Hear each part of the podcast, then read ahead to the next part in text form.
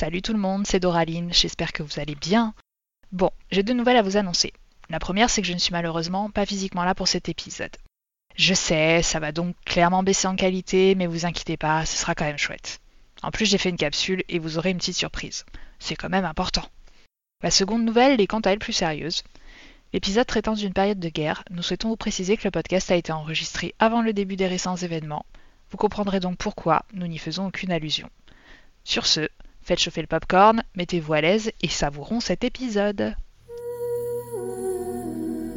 Vous vous apprêtez à embarquer pour un épisode de la Retardis Experience, le podcast de découverte de la série Doctor Who. Allez, montez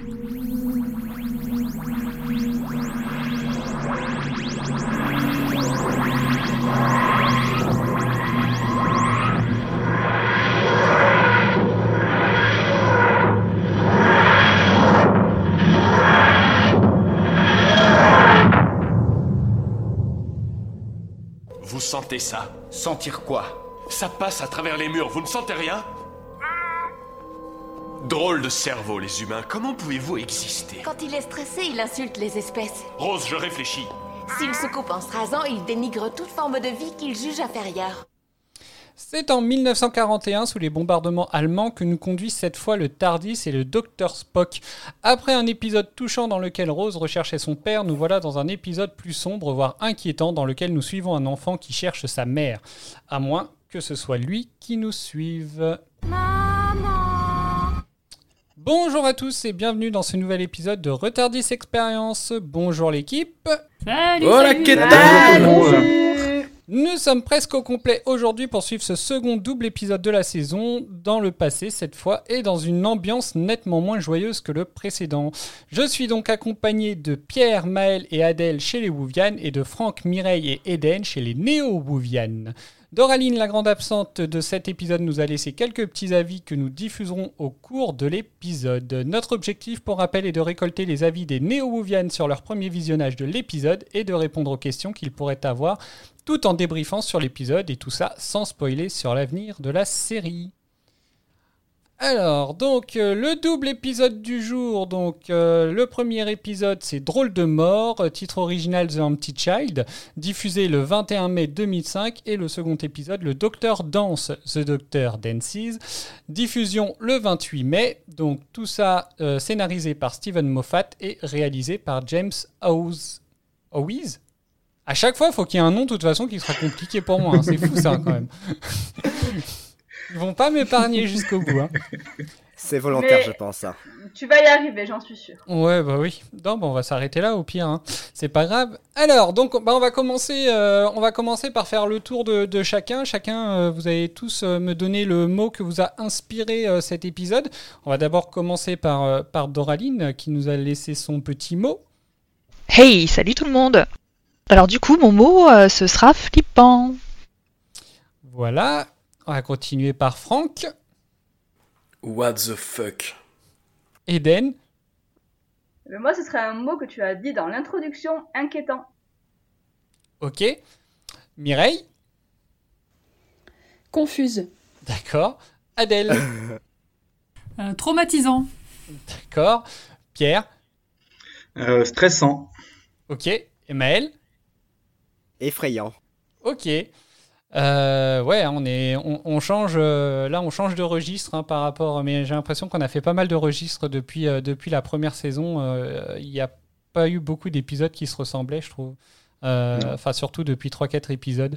C'est assez sympa. Ok. Bon, bah alors on va. On, on va déjà commencer par un petit résumé. Qui, qui, qui, qui pour nous faire le petit résumé pour le premier épisode Il me semble que ce sera Pierre. Mhm. Eh bah écoute, si tu veux. Hein. Eh ben, vas-y, Pierre, on t'écoute. Euh, donc l'épisode commence assez simplement avec un, un enfant qui euh, appelle euh, sa mère pendant que le docteur va simplement écouter du jazz et demander aux gens s'il y a des trucs qui sont tombés du ciel depuis depuis quelque temps. Et donc en plein bombardement allemand, ça fait rire rire l'assemblée. Euh, pendant ce temps-là, Rose, euh, elle quitte le docteur, elle va s'accrocher à un ballon pour voler au-dessus de au-dessus de Londres.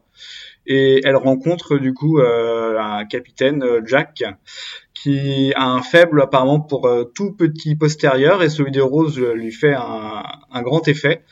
Donc peut-être que c'est un nouveau love interest pour Rose encore. Pendant ce temps-là, le docteur il mange avec Nancy et plusieurs enfants qui sont sans leur famille. Euh, on a l'impression que Nancy va emmener le docteur voir un autre docteur et même lui, euh, le docteur, il se demande de qui elle parle, si elle va le- l'emmener vers lui-même. Et euh, finalement, on découvre qu'il s'agit d'un docteur au sens terrien du terme et que c'est en fait un médecin qui va se transformer devant le docteur. Et donc ils sont un petit peu après surpris et ils sont coincés contre un mur. Ok, d'accord. Pour le second résumé, Adèle, es-tu prête à y aller au talent? Eh oui, haut de talent, allons-y. Euh, N'hésitez pas à me couper hein, si je dis n'importe quoi. Euh, bah, on n'a Euh, même pas coup, remarqué quand Pierre disait n'importe quoi. Alors, euh, Ouais, je vois ça. Ouais. vas-y, au pire. Donc nous nous sommes euh, quittés sur l'épisode précédent où euh, tous les enfants et autres euh, morts, non morts se réveillaient.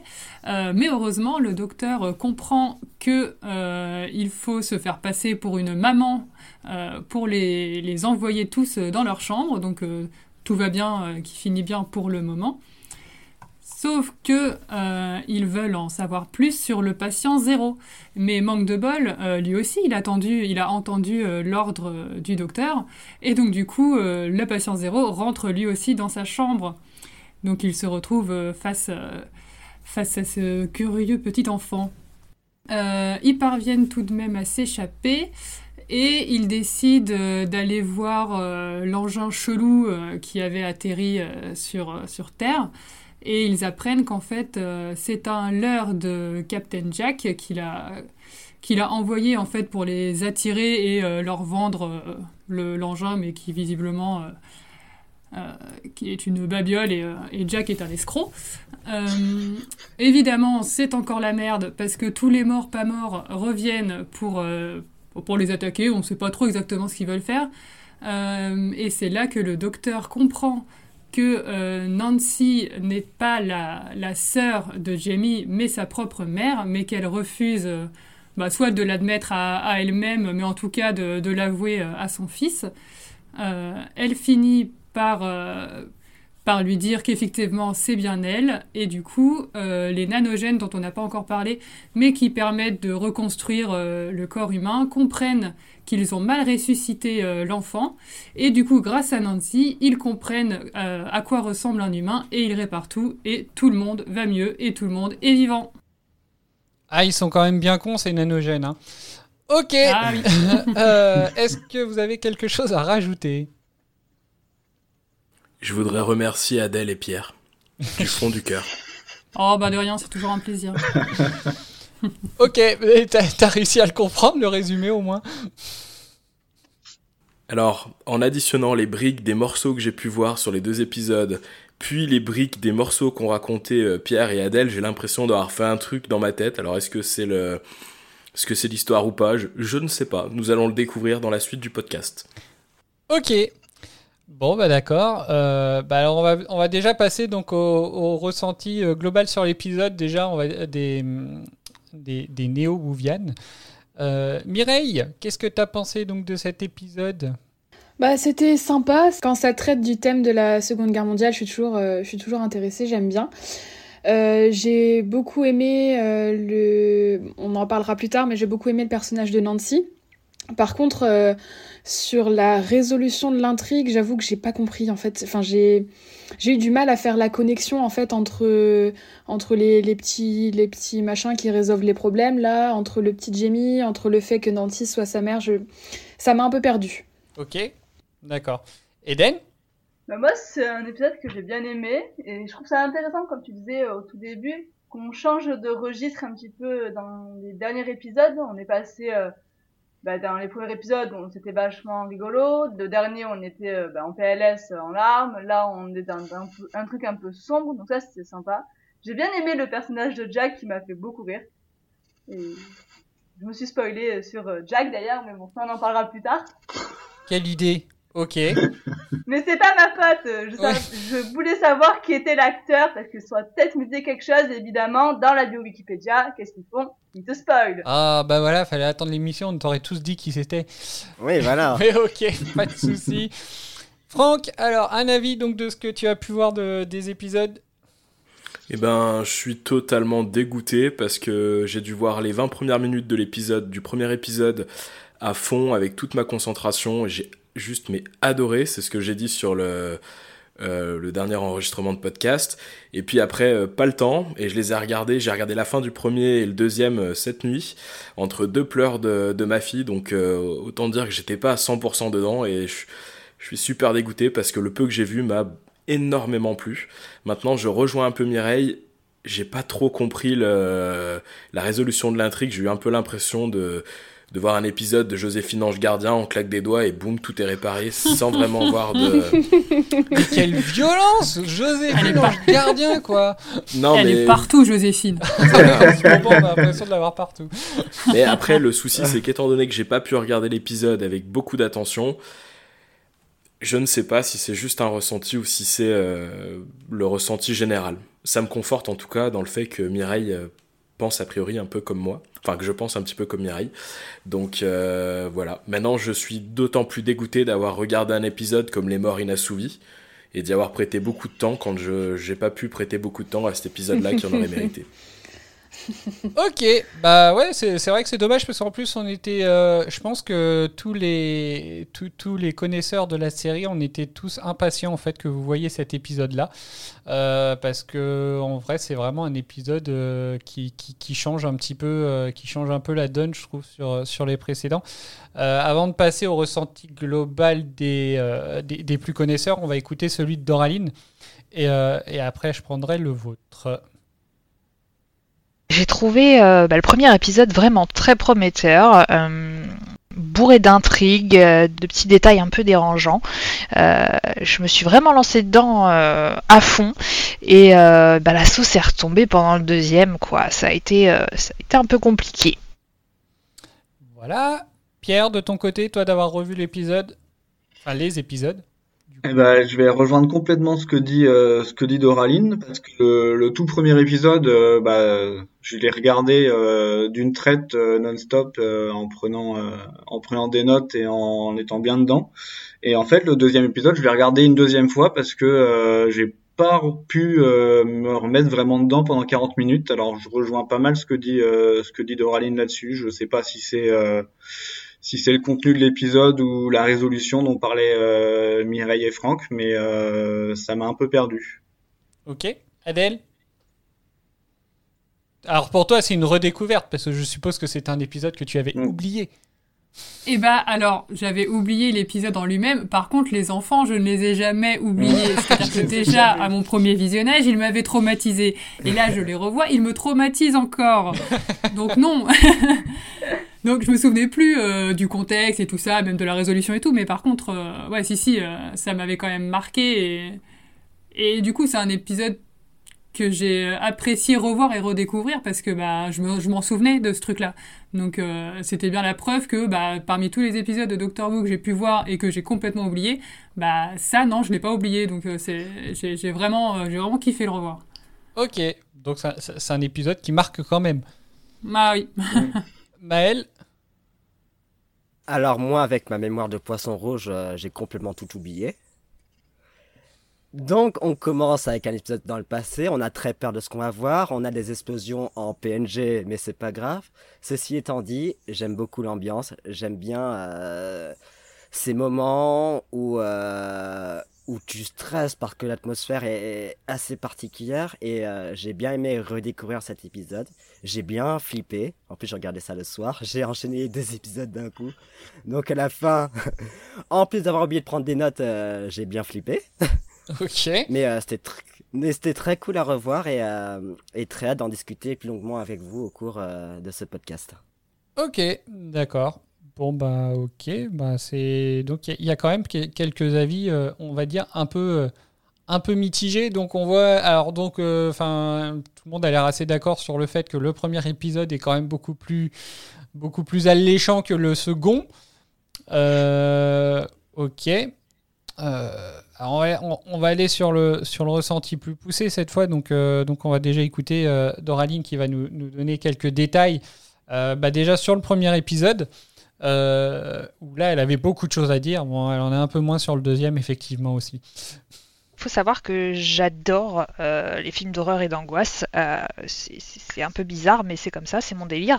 Donc du coup, j'ai vraiment, euh, vraiment aimé l'ambiance pesante, grave et, flippante du premier épisode, qui pour moi passe beaucoup par le contexte historique. voilà, il y a la menace des bombardements qui plane et c'est assez oppressant et plutôt bien retranscrit, j'ai trouvé. Je pense notamment à la scène où Rose est accrochée au ballon. alors, outre le détail que euh, la nana, elle, elle, agrippe la première corde qui lui passe sous le nez euh, sans regarder où elle mène, bon, on va pas s'attarder là-dessus, hein. euh, mais outre ça, ben, elle arrive quand même dans un ciel bombardé. J'ai trouvé le passage graphiquement assez bien fait.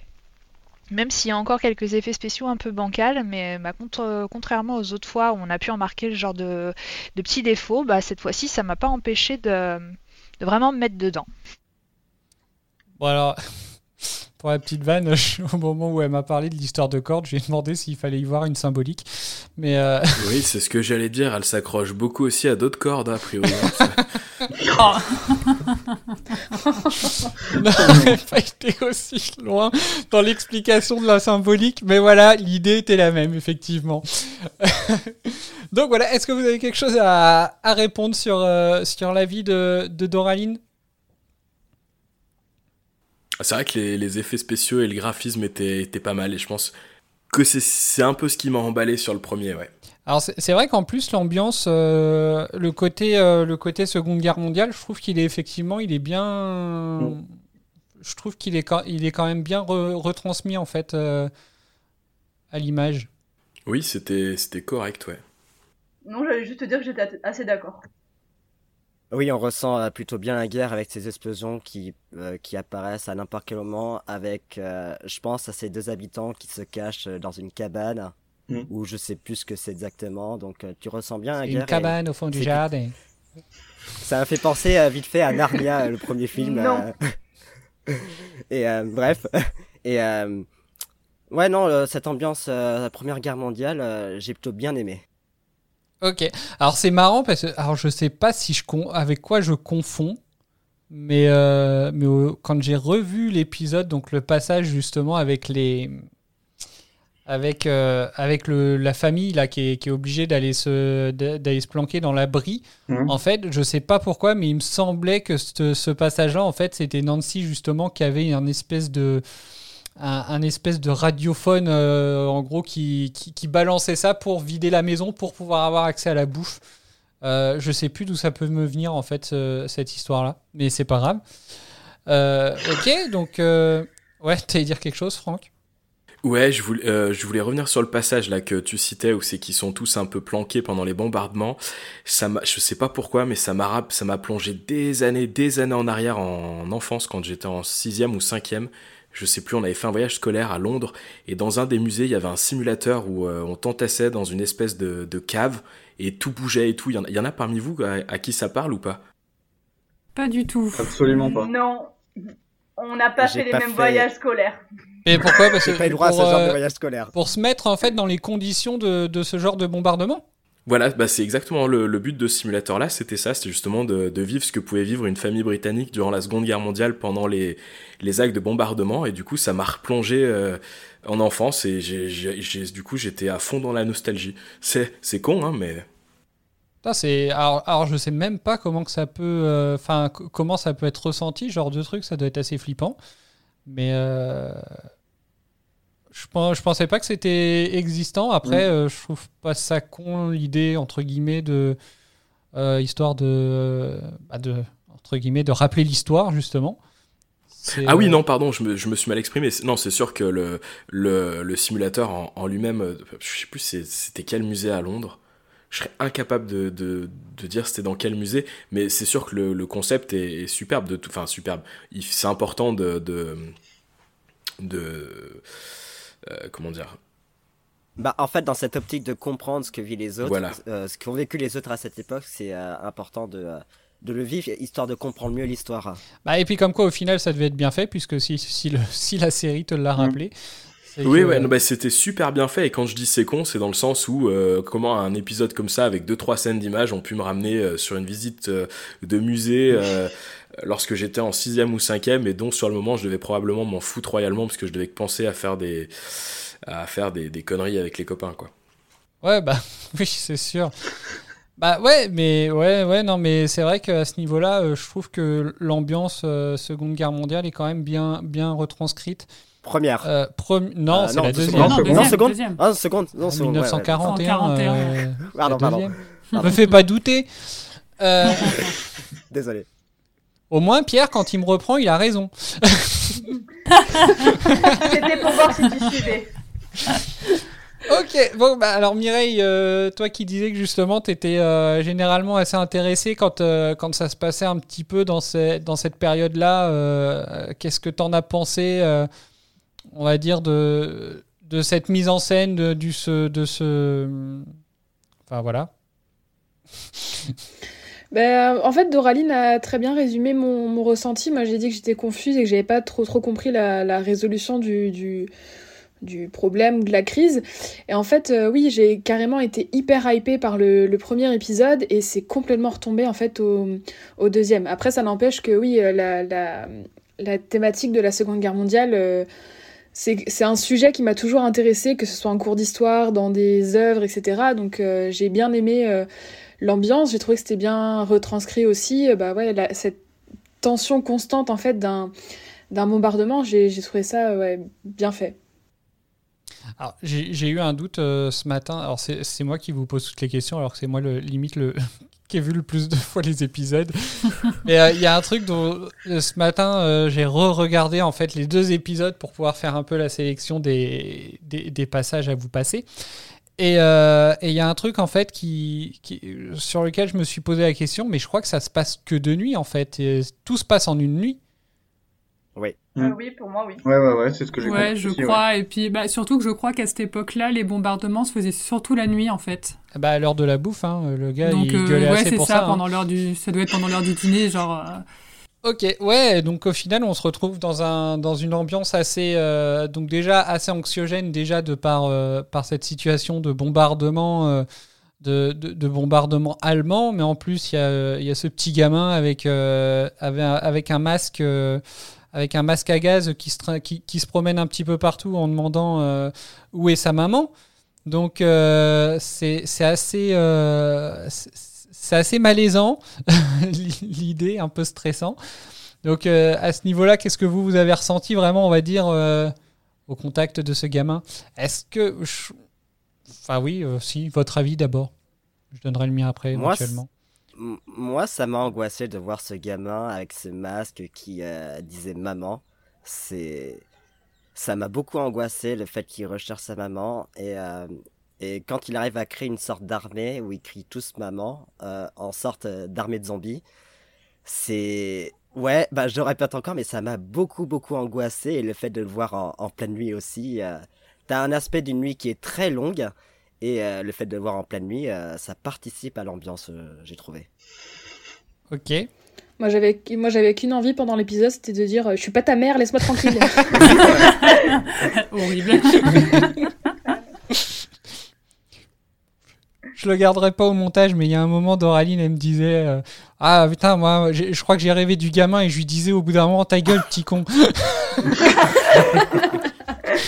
Faut le garder au montage. Dans les bonus. hein. tu vois, j'avais envie d'être plus trash encore. Je pense que j'aurais vécu la scène pour de vrai. J'aurais pris Rose et je l'aurais jeté sur le gamin pour me barrer en courant. Voilà. Encore rose, encore rose. Euh, alors, donc, bah, au final, donc, on- sur ce premier épisode, donc, euh, effectivement, on fait la connaissance de Nancy. Euh, alors, le, donc, pas le personnage en lui-même, mais plus l'histoire de Nancy. Euh, Qu'est-ce que vous en avez pensé, vous? Bah, c'est, je trouve que c'est une belle, comment dire, c'est, à la fois c'est une belle histoire et c'est une triste histoire. Enfin, elle perd son, son petit frère et du coup elle se, elle se, je sais pas si ça se dit, mais elle se dédie à, à aider les autres enfants, même bon, si euh, ça passe par du vol, euh, etc., de d'honnêtes gens euh, qui payent leur nourriture. Je trouve que l'histoire en soi, elle est, elle est belle, quoi. Elle est assez, assez émouvante. Eden? Mm. Non, je suis assez d'accord avec Mireille. C'est à la fois une histoire triste et une belle histoire. C'est parce que, comme bah, je vais revenir un peu sur ce que tu as dit, elle prend quand même des risques pour que les enfants qui sont sans abri puissent avoir à manger, même si ça passe par le vol. Mais voilà, elle met tout en place comme ça, ils ont juste, ils ont juste à venir euh, et manger. Après, c'est vrai que c'est une histoire assez triste de la perte de son frère. Après, on découvre que c'est son fils en fait. Donc, euh, ouais, c'est un personnage intéressant et complexe. Ok. Euh, oui, alors moi, ce que j'ai. Euh, Franck De ton côté, t'as as, pu la, la, la, suivre assez, on va dire, l'histoire de Nancy ou? Oui, dans les en grosse maille, mais ça reste une histoire qui m'a pas euh, pas bien hypé dans le sens où quand je l'ai vu, j'ai eu l'impression que c'était du vu et du revu. C'est le genre de, de dark narratif qu'on peut voir dans énormément de dessins animés un peu tristes ou euh, dans certains films euh, de Noël qui passent l'après-midi sur TF1, tu vois. Donc ça m'a pas plus emballé que ça. Ok. Bah après c'est, je trouve ça, je, Moi, ce que j'ai trouvé sympa, euh, alors après, euh, les, autres pourront dire euh, oui ou non, c'est le premier épisode, au final, où il y a un personnage supplémentaire, j'ai envie de dire, qu'on suit en parallèle du docteur. En gros, enfin voilà, euh, généralement on voyait à chaque fois les épisodes, enfin on voyait toujours les personnages avec le docteur. Et quand mm. euh, à partir du moment où il n'y avait pas le docteur avec eux, leur histoire entre guillemets s'arrêtait. À part des toutes petites, euh, des toutes petites brives comme c'était Suki par exemple sur le satellite 5. Enfin voilà, juste le temps de l'avoir, de l'avoir y passé. Donc donc voilà, là je trouve quand même qu'il y a, il y a vraiment une histoire en parallèle qui, qui, qui se raconte. Et moi j'ai trouvé ça assez intéressant. Alors après donc vous, de votre côté, je ne sais pas. Oui, moi je l'ai trouvé intéressante aussi. J'ai trouvé que justement le côté euh, entre guillemets mystérieux qu'il pouvait y avoir autour d'elle, qu'elle euh, voulait pas donner euh, tout ce qu'elle pouvait connaître au docteur, je trouvais que justement ça apportait à ça apportait à l'épisode et le fait qu'elle cherche à trouver des solutions pour aider les, les enfants, j'avais un peu l'impression aussi qu'elle essayait d'aider ces enfants-là parce qu'elle n'avait pas réussi à le faire pour pour celui qui est son fils en fait. Mm. Effectivement. Je suis assez d'accord avec ce que vous avez dit. Euh, j'ai beaucoup aimé le fait que ce personnage puisse avoir une trame qui existe en dehors de la trame du docteur. Euh, elle peut vivre totalement sans être avec le docteur et je trouvais ça super cool. Et puis euh, tout au long de ce double épisode, t'as ce mystère en se disant mais qu'est-ce qu'elle fait, qu'est-ce qu'elle va faire, Qu'est-ce que ce personnage raconte Et euh, tout au long de ce, de ce double épisode, c'est hyper intéressant, en plus d'être hyper touchant. Bah, je trouve qu'au final, oui, euh, je crois que c'est même elle qui, au final, nous met le plus dans l'ambiance de la, de la Seconde Guerre, quoi, parce qu'elle, elle la vit. Donc, mmh, euh, parce que l'air de rien, enfin voilà, on, a, on, on nous intronise, c'est comme ça qu'on va le dire. ça existe le, le, Captain Jack, euh, mais qui lui, au final, on apprend au bout d'un certain temps que de toute façon, lui n'est pas de cette époque-là, donc même lui ne vit pas la guerre de la même façon. Donc finalement, le, seul point d'ancrage qu'on a sur, euh, sur cette époque-là, sur cette ambiance-là, c'est vraiment, euh, c'est vraiment la vie de Nancy en fait. Et, et ouais, enfin moi c'est quelque chose que, que j'ai apprécié en fait, me rendre compte qu'effectivement c'était peut-être la première fois qu'on avait une histoire, on va dire, en parallèle euh, qui, mm. qui se faisait vraiment. Euh, voilà, elle, arrive euh, un peu comme ça, donc elle voit un petit peu le docteur, mais au final, après, sur, sur plus d'un épisode et demi, au final, elle est vraiment toute seule. une fois qu'elle a envoyé le docteur à l'hôpital voir le docteur Constantine, on, la, on la voit plus que toute seule, en fait. Ah bah c'est sûr que c'est pas comme Dickens qui est là sans vraiment savoir pourquoi il est là. Oui, effectivement. Non, puis elle compte, elle compte jamais sur le docteur, en fait. Elle se débrouille toute seule du début à la fin. Même si elle est là, il est là et qu'elle le rencontre, bah en fait, elle, s'en fiche un peu du docteur. Au final, elle, fait sa, sa, vie, elle fait sa propre enquête sans avoir besoin de lui. Et ça, c'est chouette. Oui, oui, non, c'est vrai. Et puis, bah, et puis même, euh, c'est limite s'il l'encombre pas, le docteur, pour le coup. Mmh. Oui, parce qu'elle l'envoie justement, voir, euh, elle justement voir le docteur Constantine pour que lui fasse le truc de son côté, mais elle, elle s'occupe plus des, des enfants et elle essaie de résoudre un peu le problème qu'il y a dans sa vie avant de résoudre les problèmes euh, généraux, on va dire. Oui, c'est ça. Elle a des objectifs. Elle, elle, suit une ligne qui est différente de celle du docteur. Et à aucun moment, elle va suivre celle du docteur afin d'oublier ce qu'elle doit faire, pourquoi elle est là. Ah, il y a, y a, un passage que j'avais bien aimé, mais que finalement, j'ai pas dû garder de côté. Où, euh, où justement, c'est euh, le dernier échange qu'elle a avec le docteur sur le premier épisode. Euh, bah, quand elle, elle lui montre où est la gare et où est l'hôpital avec le docteur Constantine où justement euh, elle lui explique qu'elle a perdu son petit frère euh, le, par un, sous, un, sous, un, bombardement. Et, euh, et j'ai bien aimé justement là ce petit passage là où le, le docteur, l'air de rien, il essaye un petit peu de lui redonner de l'espoir. Mais je pense qu'elle le comprend pas de la même façon que quand c'est Rose qui lui dit entre guillemets de but en blanc, mais c'est vous qui allez gagner de toute façon dans le deuxième épisode où euh, le docteur il lui dit euh, enfin voilà euh, les Allemands ils, ils, sont ils envahissent partout bon après ils un peu à la manière des blockbusters américains hein. là c'est l'Angleterre qui, qui, est là qui fait bloc contre contre l'Allemagne nazie mais enfin voilà j'ai bien aimé ce petit passage ouais je l'ai trouvé assez assez chouette. C'est con j'ai oublié de je l'ai viré tant pis. C'est ballot. Bah ouais. Ok. Euh, est-ce que vous avez autre chose à dire? Ou est-ce que je passe le, la deuxième, le deuxième ressenti sur le deuxième épisode? Euh, Juste avant, juste pour savoir, la transformation du docteur, c'est quand? À la fin du premier épisode.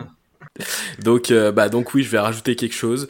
Euh, alors, je sais pas pourquoi, j'ai re-regardé la scène et, c'est pas l'effet spécial, l'effet spécial de l'année, mais j'ai juste kiffé la transformation. Quand j'ai vu les deux yeux devenir énormes et tout, je dis mais qu'est-ce qui se passe? Et que j'ai vu la tête exploser avec le masque, j'ai dit mais, mais c'est génial. Je sais pas pourquoi. Alors c'est vrai que ce passage-là, il est assez, euh... ouais, il est assez bien foutu. Euh... Ça aussi, ça m'a traumatisé. Ah. Ouais, il, il, est bien foutu pour que tu sois suffisamment, euh, suffisamment stressé quand tu le vois. Ah bah en tout cas, je m'en souviens, ça c'est sûr. En fait, il m'a surpris. il m'a vraiment surpris parce que je me suis dit merde, il va, le, le, vieux il va canner juste avant de donner une information importante et ce serait du vu et du revu et du coup j'aurais trouvé ça chiant. Mais en fait non, il se transforme juste et au final il est encore là et j'ai trouvé ça bah, plutôt surprenant et bien à la fois. Ouais, oui, oui, il est bien. Bon, il n'a euh... pas donné plus d'infos, tu me diras, ça, ça c'est clair. Mais il était encore là. Après, ce qui peut être difficile à comprendre sur ce passage-là, c'est pourquoi il a, pourquoi il a mis autant de temps à se, enfin il y a une grosse différence de, de timing de, de, de, transformation de chacun, je trouve. Lui, il avait l'air d'être là depuis un moment et tout. Alors, j'ai une explication si tu veux. Ah, bah vas-y. Le dédoublement cellulaire qui est vachement plus lent chez les vieux. Ah bon? La mitose est extrêmement lente chez les personnes âgées. Et à mon avis, c'est ce qui peut expliquer le fait qu'il soit transformé très lentement, parce qu'il avait l'air très, très, très vieux. Oui, oui, il n'était pas, il était pas tout jeune, le docteur Constantine. Voilà, appelle-moi Jean-Mich Biologiste. Merci, Jean-Mich Biologiste. ok, bon, bah on va écouter le, le, ressenti sur le deuxième épisode de Doraline. Et on en parle après. Et du coup, comme je l'ai dit dans, dans, le ressenti global, bah, le deuxième épisode a été un peu plus compliqué à regarder parce que bah, on a découvert les personnages, on commence un peu à cerner ce qui se passe, et euh, j'ai trouvé que ça traînait en longueur. Euh, j'ai regardé deux fois le deuxième épisode parce que la première fois j'avais absolument rien suivi à plus de la moitié, et finalement j'ai euh, pour le deuxième visionnage j'ai décroché exactement au même moment. Voilà, des avis bah, je, je, me retrouve totalement de ce que dit Doraline, c'est ce que j'ai dit tout à l'heure. Le deuxième épisode, je l'ai regardé deux fois aussi et il m'a pas plus euh, pas plus hypé que ça, donc je suis je partage complètement son avis euh, sur ce qu'elle vient de dire. Bah du coup, je le partage aussi, mais je sais pas euh, si c'est parce que c'est je pense comme vous ou si c'est parce que j'étais pas 100% disponible pour l'épisode, donc je sais pas trop. Mais j'ai envie de penser comme vous. Moi, je vais être en désaccord, mais je vous laisse un peu parler. Vas-y Mireille. Euh, moi, je suis d'accord aussi euh, avec euh, ce que dit Doraline. Bon, je l'ai pas regardé deux fois, hein, j'ai regardé qu'une seule fois, mais il y a deux, trois scènes que j'ai aimées qui m'ont marqué un petit peu dans, dans cet épisode, mais ça va pas plus loin que ça en fait. J'ai pas, j'ai pas adhéré plus que ça. Ok, donc vas-y, Maëlle, tu, tu souhaites ne pas être d'accord? Ouais, je, je, souhaite et je le dis, je ne suis pas d'accord avec mes collègues. Non, pour être euh, un petit peu plus sérieux. Euh, moi, j'ai une préférence pour le second épisode parce que, parce que le premier est très loin de se mettre en place. Je trouve que Jack est très lourd. Et j'ai beaucoup, j'ai senti beaucoup de longueur au cours du premier épisode du, du fait de cette installation de l'intrigue. Et j'ai préféré le second parce que ça se suit, parce que on est dans une continuité du climax euh, de la fin du premier épisode. Et en termes de rythme, j'ai passé un meilleur moment devant le second épisode. Après, je trouve ce que vous dites euh, sur les comparaisons entre premier et second épisode est très intéressant. Et c'est vrai qu'il il semble moins fourni. Mais euh, voilà, vraiment niveau rythme, j'ai passé un bien meilleur moment euh, devant le second épisode qui amène la solution à l'intrigue et, et, et les moments très touchants. Ok. Eden Ouais, mais tu, tu parles justement, Maël, du, du climax de l'épisode 1, de l'épisode 9, mais en fait, il est résolu en deux minutes au début de l'épisode. Oui, c'est ça. Mais mine de rien, je trouve ça intéressant parce que ça. En fait, ils te promettent un truc de ouf au second épisode et finalement, ça se résout très vite, euh, bah, comme tu dis. Et mine de rien, euh, euh, euh, le scénar- euh, c'est le scénariste qui s'amuse avec nous et ça, j'aime beaucoup ce principe. hein. Est-ce que t'étais dans la même veine que quand tu regardes les Transformers 2 Je ne répondrai pas à cette euh, D'accord. hein. Par contre, euh, je voudrais rebondir aussi sur ce que t'as dit sur la lourdeur de, de Jack dans le premier épisode. Alors, autant c'est vrai que des fois ça me choque un peu quand il y a des choses un peu comme ça, autant là de voir euh, un mec aussi beauf dans une mais mais beauf quoi dans une série britannique alors que d'habitude ils sont très pincés, très euh, euh, gentleman et compagnie, j'étais euh, ça m'a presque plu en fait. Ça m'a plu en fait, si je suis honnête. Alors je pense, enfin c'est peut-être mon interprétation personnelle, mais du coup moi je, je regarde la série en VO et euh, lui et Jack il est clairement euh, il est américain et euh, j'ai enfin j'ai vu ouais c'est clairement un gros beauf voilà avec des gros sabots voilà mais enfin ça s'entend en fait euh, dans la différence d'accent enfin ça se voit du coup que les deux euh, que le docteur et Jack viennent pas du tout euh, du même du même endroit etc et je me enfin ça fait passer en fait avec son accent américain ça accentue ce côté ce côté beauf j'ai trouvé Après, c'est un escroc aussi, hein. je pense qu'il joue là-dessus. Le truc, c'est qu'il voulait attirer Rose et le docteur pour, le, pour vendre son ambulance, là. Et du coup, clairement, il... Ouais, il fait son gros dragueur euh, lourdingue envers Rose, et en plus, il voit que ça fonctionne, donc il aurait tort de, se priver. Ah bah c'est sûr que si le VRP peut joindre l'utile à l'agréable. Non, mais c'est vrai que du coup, ça fait partie de son jeu, en fait, euh, je pense, de faire le gros beauf, parce que, bah voilà, comme ça, euh, potentiellement, il va réussir à vendre sa camelote. Eden, il y a quelque chose que tu voulais ajouter? Non, non, je suis assez euh, d'accord avec tout ce qui a été dit. Hein. Jack, c'est oui, c'est un gros bof, mais c- moi, ça m'a fait beaucoup rire. Voilà, de son comportement, le fait, hop, euh, allez, euh, je t'en mets plein la vue avec mon vaisseau invisible, mon champagne. euh, alors qu'en fait, il est un total escroc. Hein, et que... Non, mais voilà. Véhicule volé en plus. En plus, tant qu'à faire, on va jusqu'au bout. Mais voilà, mais je suis surtout curieuse de voir parce que, bon, vu le teaser qui a été fait euh, pour l'épisode d'après, on sait qu'il sera encore là, au moins pour l'épisode d'après. Donc j'ai hâte de voir s'il va s'améliorer ou pas. Ça, va... ça peut être drôle de voir euh, s'il a une évolution. Ok, bah on va bah, au final, donc si, si vous avez autre chose à ajouter sur le scénario ou pas au final? On Non. va passer donc on va, bah, on va passer euh, plus sur, le- sur les personnes. On va passer plus sur les personnages alors. Euh, Oh là là, j'ai trop hâte. De parler des personnages. Ouais. Ah bon. Je sais pas si on doit avoir peur ou pas, c'est un peu inquiétant. Ouais, c'est c'est inquiétant. Ouais. tu vas nous faire un petit point sur ton amour pour Rose ou pas? Ouais, justement. Alors, euh, ça fait une très belle transition. Si Cédric veut bien me donner la parole tout de suite. Non, non, vas-y, vas-y. D'accord. À tout à l'heure. On t'écoute. Eh ben, alerte générale. Ceci n'est pas un exercice. Ceci est une déclaration officielle de Franck. Une fois n'est pas coutume, j'ai adoré ce qui a été mis en place entre Rose et le docteur. Mais vraiment, du début à la fin, je me suis dit putain, on dirait que ça match. Et j'ai trouvé ça incroyable. Alors c'est vrai qu'il y a des, il y a, ouais, il y a, il y a plusieurs passages où, ouais, je trouve que les On dirait sont- qu'ils s'amusent enfin à jouer, tu vois. Il y a des, des, Mm. des petits regards, tu sens qu'ils ont été au-delà de, euh, de juste un récital du script. Euh, j'ai vu presque une certaine complicité dans leur jeu, de euh, d'instant, de, de, tendresse par moment, de d'amusement à d'autres moments. Et le, résultat, j'ai eu l'impression, euh, bah, je, je sais pas comment l'exprimer, mais euh, pour vraiment retranscrire ce que j'ai ce que j'ai ressenti, à la fin de l'épisode, je me suis dit c'est trop con parce que dans quelques épisodes, c'est terminé. Il y a, bah, il y a quand même, il y a quand même. je vais laisser, je vais laisser les autres réagir. Après, je pense que je vais vous passer deux, deux scènes en plus de, de la première que j'ai passée où je trouve qu'effectivement il y a quelque chose, euh, il y a quelque chose de plus. Alors, est-ce que vous avez des choses à rajouter? Euh, non, comme dit Franck, c'est vrai qu'on commence à voir un petit peu leur complicité qui s'installe et bah, ça fait plaisir, hein, enfin. Et la scène de fin où ils dansent, c'est quand même quelque chose aussi. Alors moi, je vais, je vais, euh, je suis pas du tout d'accord. J'ai trouvé ça hyper niais, ça m'a saoulé. Ah oui, c'était niais, mais c'est pour ça que. Ah, j'avais envie de les claquer du c'est début pour- à la fin. C'est pour ça que je dis que c'était quelque chose. Mais même, ouais, même leur complicité et tout, j'ai trouvé ça niais. Enfin, ouais, ça, ouais, ça m'a gonflé. Tu, tu n'aimes pas qu'ils aient une vraie complicité en fait. Toi, tu préfères quand on trouve qu'ils vont pas du tout ensemble.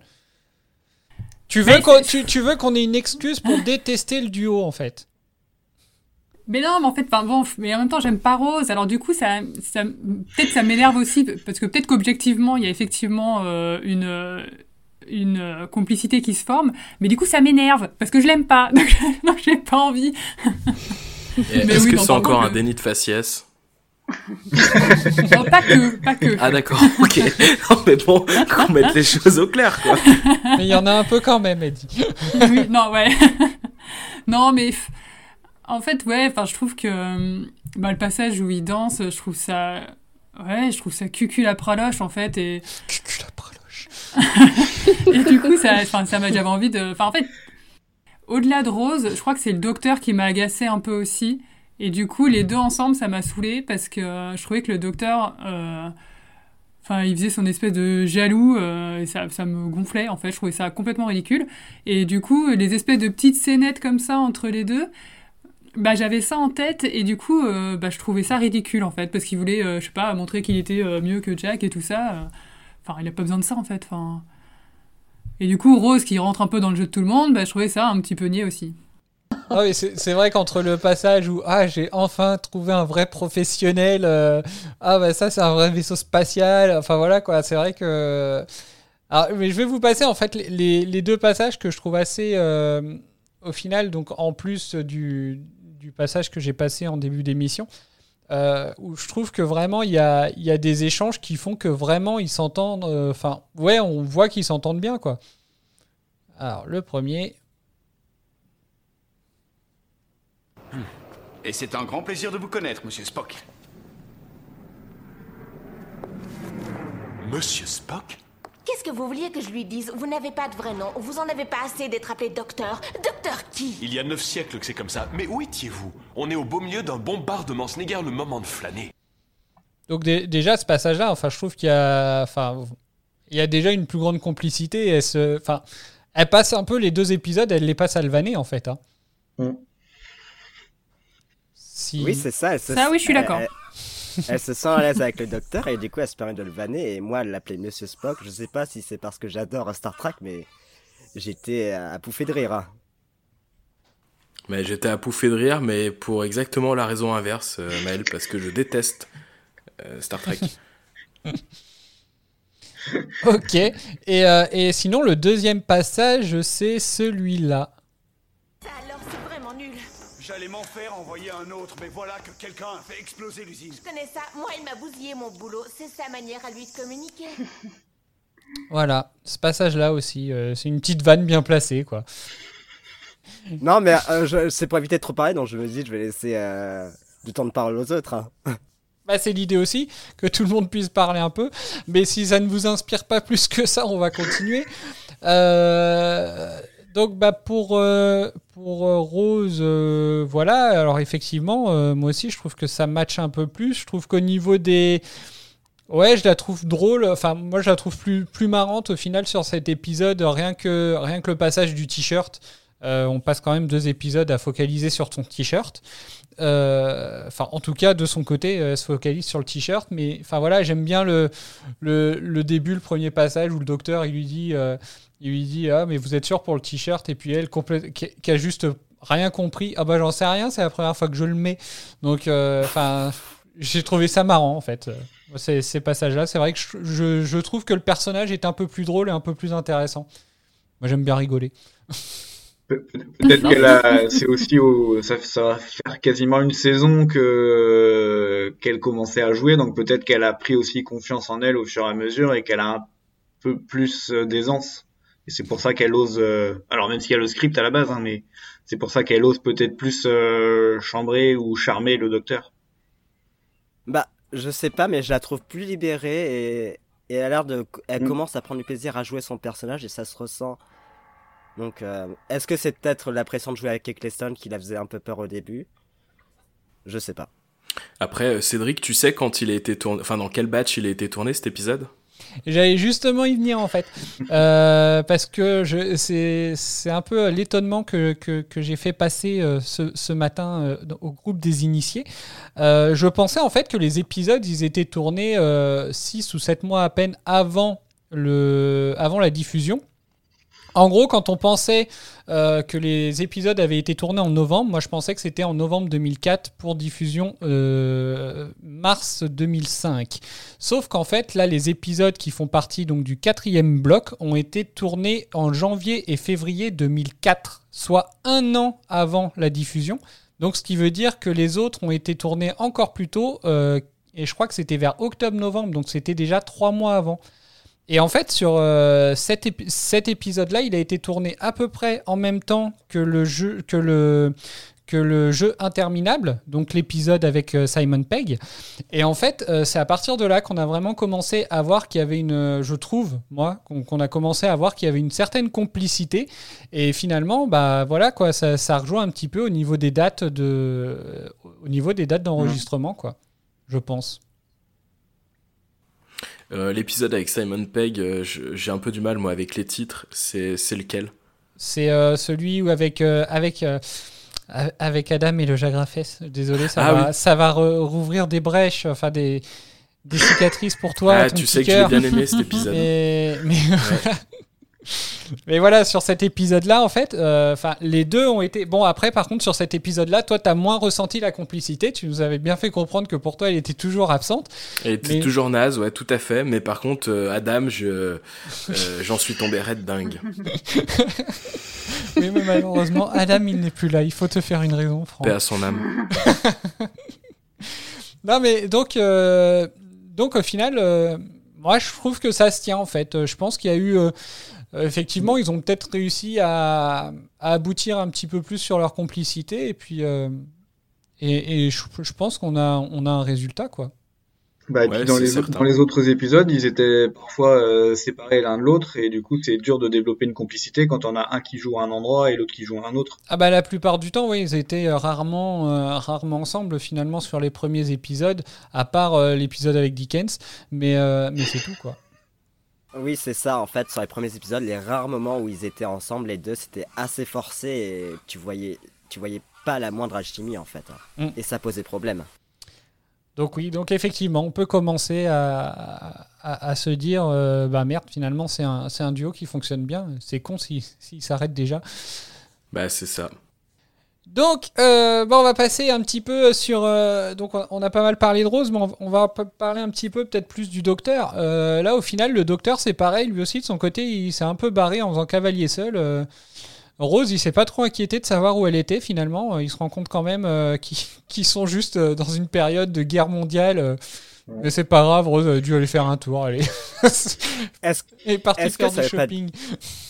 Est-ce que ça veut pas dire qu'il fait confiance à Rose et qu'il lui dit elle peut faire son truc de son côté, il y aura pas de problème? Oh, je sais pas.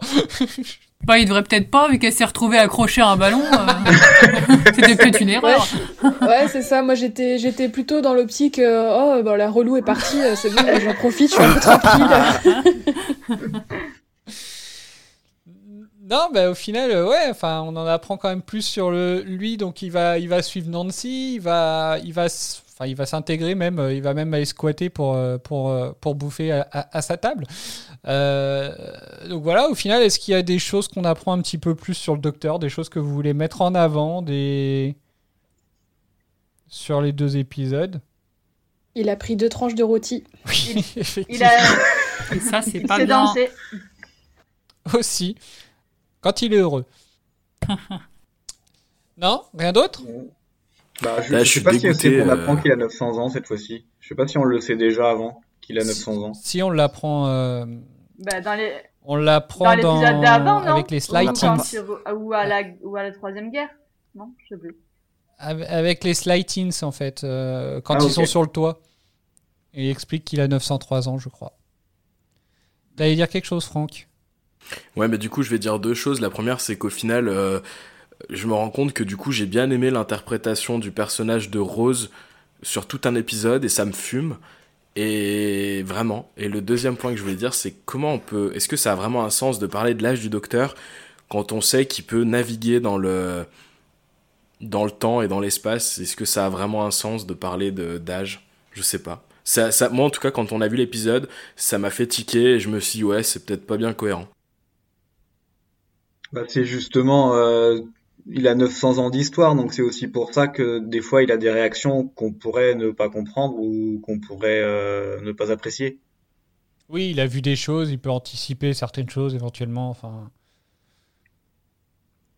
Alors, il y a un passage que je voudrais passer quand même du docteur que je trouve. euh, Ouais, je la trouve, euh, je, trouve assez sympa ce passage-là. En fait, moi, il me fait un peu frissonner. Euh,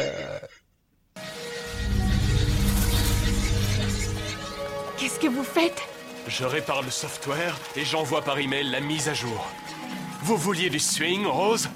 Regardez, je vais vous en donner.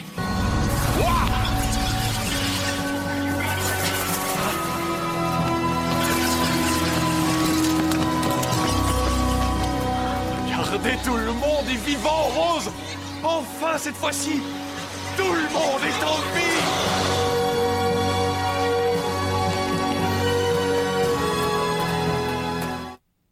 Vous avez quelque chose à dire ou pas sur ce passage? Ah, on le sent heureux et c'est peut-être la première fois dans la saison que je le vois aussi heureux. Tu sens que ça lui arrive pas souvent que tout le monde soit en vie, quoi. Ouais. tu le ressens très très bien. Bah, il est content, quoi. Bah, ça éveille des traumatismes qu'il a vécu euh, par rapport à un certain événement. Bah, je trouve que au final, euh, enfin, je sais pas, vous en pensez quoi, euh, Mireille, Franck? Ce passage-là, euh, en particulier, bon, euh, si on peut passer Bah. sur les effets spéciaux un peu douteux, je trouve, sur ce passage-là, perso, mais Juste le sur, reste. le, sur la bande son où c'est qu'il dit que cette fois tout le monde est vivant, je me suis dit qu'il aurait fait un très mauvais Dalek sur cet épisode. J'imagine le Dalek derrière. Oh non. Oh merde, déception, moi qui, Oh, il est moi qui misais tellement sur lui. Mireille, t'allais dire quelque chose? Euh, J'allais juste dire ouais, que sa joie, euh, à ce moment-là, elle est presque communicative, alors qu'on regarde une série, il n'y a rien de réel, mais euh, ouais, je sais pas, ouais, tu vois qu'il est vraiment heureux, qu'il est vraiment content, et ça fait plaisir à voir. Je trouve qu'on pourrait presque trouver qu'il y a presque du changement par rapport aux, premières, aux premiers épisodes. Où, alors certes, il essayait de sauver les humains, etc. Mais enfin voilà, par exemple, dans, dans Les Morts Inassouvis, il était prêt limite à, utiliser les cadavres pour euh, refiler des, pour, euh, pour refiler des, des- enveloppes corporelles euh, à des bestioles de gaz. Donc, enfin voilà, je trouve qu'il y a presque du changement un petit enfin il montre un peu du cœur quoi. Avant c'était presque plus euh, le l'appétit euh, de, de, comprendre les mystères. Et puis bah il se retrouvait à l'endroit euh, au mauvais endroit au mauvais moment donc il était obligé d'y prendre part. Mais là on sent vraiment effectivement qu'il est bah ouais qu'il est content quoi. Et j'aime bien ce passage là Pour moi, ce changement, il est dû avec sa relation avec Rose, et je pense que au premier épisode, il était très refermé pour lui, et euh, rencontrer Rose et faire ses voyages avec elle, bah, il s'est ouvert à, à elle et il s'ouvre aussi aux spectateurs, et ça fait un personnage qu'on, que moi je commence à apprécier du coup euh, en avançant sur cette saison. ok C'est bizarre parce que les docteurs ont pas tout le temps un compagnon avec eux. En 900 ans, il a dû en connaître des Roses. Enfin, ou des, des gens comme Rose. Ah bah oui, oui, de toute façon, oui, euh, le docteur a très rarement euh, voyagé tout seul euh, sur, sur les saisons classiques, dans tous les cas. Il faut toujours qu'il y, ait, qu'il y ait un personnage en plus à qui, entre guillemets, s'identifierait plus le spectateur plutôt que. Enfin voilà, c'est plus facile de s'identifier aux compagnes ou aux compagnons ou à la compagne du docteur que au docteur lui-même. Je pense. Mm. Ok. Euh, bah on va on parler un peu de Jack mais euh, avant euh, mais avant Doraline nous a laissé un petit ressenti sur Jack. Allez, j'aurais quelque chose à redire d'ailleurs sur ce ressenti avant que vous donniez votre avis. Bah, Jack, le, le pervers avec son gros laser, je l'ai trouvé super intrigant. Euh, le mec, il utilise quand même des technologies avancées. Il a un foudroyeur canon interrupteur sonique, alors que le docteur, il a un pauvre, pauvre tournevis sonique, quoi. Et euh, pour le coup, il a même un vaisseau spatial que je trouve assez, euh, assez badass. Euh, on sait pas trop qui c'est, on sait pas d'où il vient, et je l'ai trouvé grave cool. Et j'ai trouvé aussi que le personnage avait beaucoup de charisme. J'ai euh, alors j'ai eu un peu de mal avec le côté dragueur au début, disons les 15 premières minutes, parce que je me suis dit oh là là le gros lourd, euh, si ça continue comme ça, ça va être saoulant. Et finalement ça s'est calmé, c'est devenu un peu plus subtil, et j'ai fini par trouver ça marrant. Euh, en plus, euh, le, donc en plus du côté marrant, euh, quand il appelle le docteur Docteur Spock, ça m'a fait mourir de rire. Et finalement, c'est un personnage que je trouve assez attachant. Et j'avoue que quand euh, les deux épisodes se sont terminés, bah, je me suis dit qu'il aurait fait un, un assez bon docteur, en fait, ce garçon. Bon alors déjà, je suis scandalisé par l'utilisation du gros laser. J'ai cru qu'elle allait dire il aurait fait un bon Dalek. Et en plus, je C'est sûr qu'il a sorti le grand jeu à Rose. Hein. Grande frite, grand coca, grand laser. hein. Elle, elle lui dit à un moment, hein, il tire des carrés, je trouve ça plutôt cool. Euh, non mais alors déjà ça, et puis oh, on critique pas le tournevis sonique du docteur quand même. Dans mes notes, j'ai écrit euh, concours de gadgets pour savoir qui a la plus grosse. Enfin, le plus gros. Le plus gros si tu veux pas faire de la Oui, pardon. oui, pardon. Oui, pardon. Ok. Ça c'est fait. Bien, rebondissons là-dessus. Est-ce Oui, que euh, le mec aurait fait un bon docteur? Bah, il a l'air d'en savoir quand même beaucoup, hein, donc euh, ouais, je pense qu'elle a raison, ça pourrait faire un bon docteur. En tout cas, pour son côté cool, je valide. Ouais, il est cool, mais est-ce que justement il est pas un peu trop second degré? Vous battez pas pour répondre. hein. Non, elle a posé une bonne question, je, je ne sais pas.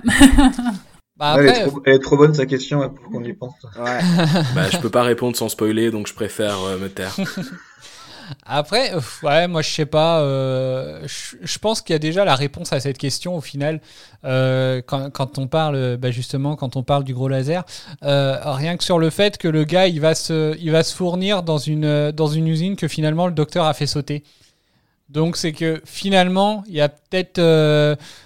Moi, je trouve qu'à partir de là, il y a peut-être déjà une explication sur le fait que, que l'un peut pas être l'autre. Quoi. Il peut-être, euh, euh, il peut peut-être y avoir une complémentarité, mais ils peuvent pas être. euh, Enfin, ils ont pas la même, ils ont pas la même vision des choses, je pense.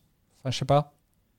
Ouais, bah, je vais être assez d'accord avec toi, Cédric. Et en fait, quand euh, Doraine a dit sa phrase, je pensais qu'elle allait dire que le que Jack aurait fait un bon un bon compagnon du docteur, en fait. Parce que je pense que le duo, pour le coup, aurait pu être euh, assez assez sympa et plutôt pas mal marché. Je suis assez d'accord.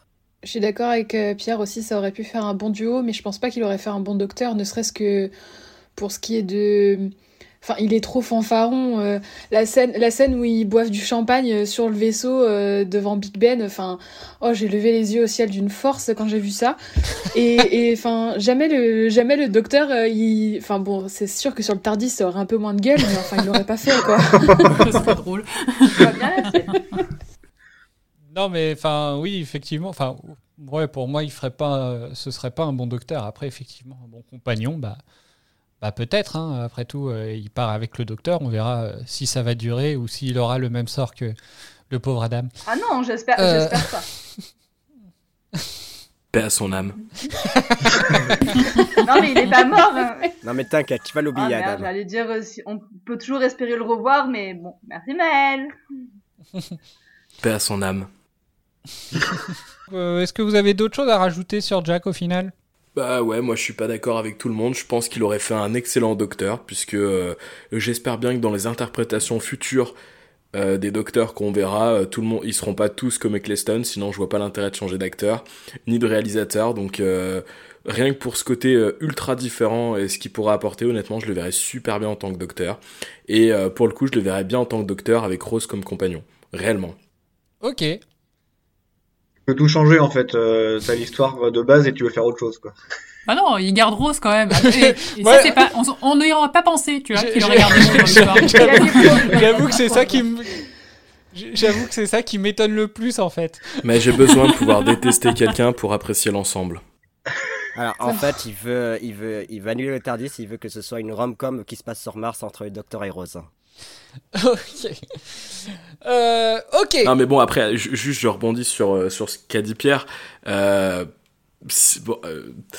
comment dire je oui je pense qu'on on, on se doit de se laisser aller à de l'imagination peut-être fertile de mon côté je sais pas mais si on doit venir en étant d'accord avec tout le scénario bon bah je vois pas l'intérêt de ma présence ici du coup. Non, mais je disais pas que tu fallait être d'accord avec tout. Je, me faisait marrer juste que tu, tu l'imagines en tant que docteur euh, dans la suite. Quoi. Après, comme tu le dis, hein, effectivement, hein, le- de toute façon, la force de la série, c'est justement qu'il y ait des changements. Euh, c'est ça ce qui est intéressant parce que chaque interprète, après, interprète le docteur de, de la façon qu'il veut. Euh, après, euh, en soi, le, la question, moi, je pense, qui, qui se pose quand on se demande si justement il pourrait être un bon docteur, c'est surtout est-ce qu'il pourrait être, euh, enfin voilà, est-ce qu'il a la mentalité pour Euh, Après, peut-être en fin d'épisode, puisque au final, effectivement, à la fin de l'épisode, il est, il est prêt à se, il est prêt à se sacrifier euh, pour quand il, quand il repart avec la bombe allemande. Mais, mais sinon, en début d'épisode, le mec, effectivement, c'est juste un escroc. Et là, donc on va dire, il y a une évolution. Euh, après, qui est-ce qui l'a fait changer? Est-ce que c'est Rose? Est-ce que c'est le docteur? Euh, Est-ce que c'est les deux? Enfin voilà, ou est-ce que c'est juste l'aventure? Il s'est rendu compte que bah là, au niveau escroquerie, il a peut-être été un peu loin. On ne sait pas. Mais, euh, mais voilà, moi à l'heure actuelle, je le verrai pas en tant que docteur. Après, on verra euh, ce qui suit dans le prochain épisode, hein, éventuellement. On se rendra compte que peut-être que. Mais euh, donc, euh, rien d'autre à dire sur Jack? C'est tout bon? Ok, euh, alors on a déjà pas mal parlé de, de, de Nancy. Euh, donc est-ce que vous, vous auriez autre chose à redire sur, euh, sur Nancy? Nancy, Nancy, en VF ils disent Nancy. Nancy de Meurthe et Moselle? Bah ouais, je sais pas, peut-être qu'elle peut-être peut-être qu'elle y est née. J'ai j'ai pas osé, mais elle est bien. Nancy Drew. Donc, euh, donc est-ce que vous avez autre chose à rajouter sur elle ou pas? Rajouter, pas forcément, mais moi, c'est vraiment un personnage que j'ai beaucoup aimé. Je m'y suis pas mal attachée euh, en seulement deux épisodes. Et euh, dans mes notes, j'ai marqué euh, Nancy avec un cœur. Voilà. Oh, c'est mignon. Eh ben, il y a un passage qu'on va. Je vais, je vais passer une scène de Nancy que j'ai bien aimée. Euh, D'ailleurs, je ne suis pas le seul, même si elle ne sera pas en entier. J'en suis désolé. Euh, parce qu'il a fallu. Il a fallu trancher. On écoute. Je suis désolée, Jim. Continue. Écris donc cette lettre à ton père, si tu veux. Nancy, euh, je sais qu'on aurait dû aller ailleurs, mais il fallait qu'on te voie pour réfléchir. Et si je n'étais pas rentrée? Et si une nuit je ne reviens pas, que se passera-t-il? On est en guerre. Plein de gens sortent et ils ne reviennent jamais. Ce n'est pas rare. Qu'est-ce que vous feriez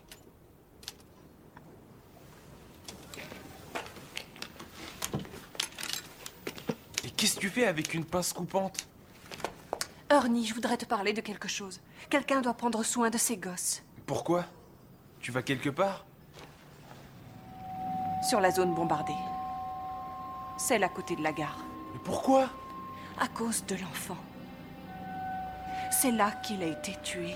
Et c'est là que tout a commencé. Je veux découvrir de quelle façon. Mais si tu y vas, il va te prendre et il viendra nous prendre nous. Il revient toujours pour nous. Non. Non, ça c'est ce que tu crois. Il revient toujours pour moi. Il y a des choses que je ne vous ai pas dites. Des choses que je ne peux pas dire.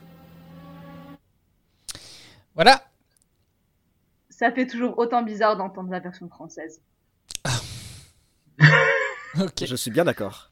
Ouais, je suis totalement d'accord avec Eden aussi. À chaque fois, je me fais la réflexion, je me dis oh, c'est bizarre. ok, et sur la scène, sinon on est le même. Est-ce que vous avez des choses à dire euh, sur ce passage-là en particulier? Ouais. Dis-moi.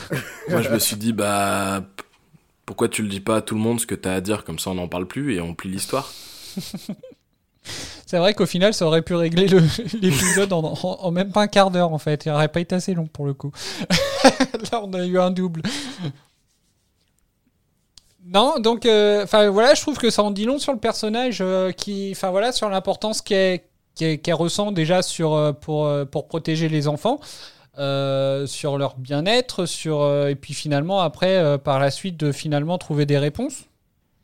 Ouais, c'est vrai que c'est assez touchant parce que c'est à ce moment-là qu'elle prend vraiment la décision euh, bah, d'aller se sacrifier presque. Pour elle, c'est un sacrifice, hein. elle n'est même pas sûre de revenir en vie.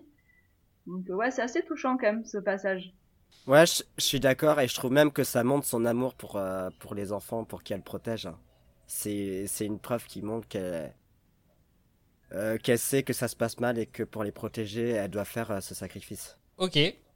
Euh, moi, ça fait partie de, de, la partie de l'intrigue que j'ai peut-être la moins maîtrisée en ayant regardé l'épisode de façon euh, coupée. Euh, Est-ce que quelqu'un peut me faire un petit brief sur les nanogènes, d'où ils viennent, enfin, histoire que je puisse comprendre un peu plus le, ce passage-là? Alors, on va répondre à ta question.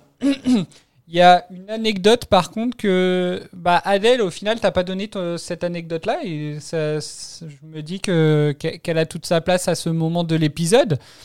Euh, Est-ce que tu as envie de la dire ou pas? Alors, si c'est celle auquel je pense, oui. Euh, bah après, j'attendais que chacun réagisse un peu sur la scène. hein. Euh, mais, mais au final, alors moi déjà, c'est une des scènes que j'ai préférées. Mais, mais j'ai préféré surtout le passage juste après, où en fait, euh, il y a tout d'un coup Nancy qui dit euh, Ah, mais euh, regarde, euh, euh, alors je sais plus comment il s'appelle, l'autre gosse là, euh, machin, il est à côté de toi. Mais du coup, qui est-ce qui écrit à la machine? Et là, on se rend compte que la machine écrit toute seule. C'est aussi euh, très traumatisant. Et donc, j'ai beaucoup aimé ce passage. Et en fait, il s'avère euh, que l'épisode au départ était trop court. Et euh, du coup, le scénariste Stephen Moffat a écrit cette scène supplémentaire où euh, Nancy euh, vient réconforter les orphelins. Et il y a le passage de la machine qui écrit euh, bah, Mommy, Mommy, Mommy, Are you my mommy je crois. Et, et voilà. Et, et au final, je trouve que c'était une bonne chose parce que. Parce que je le trouve trop cool ce passage, moi.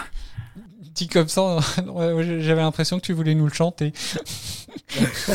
à la façon à bas, tu sais. c'est pas monnaie, c'est mamie.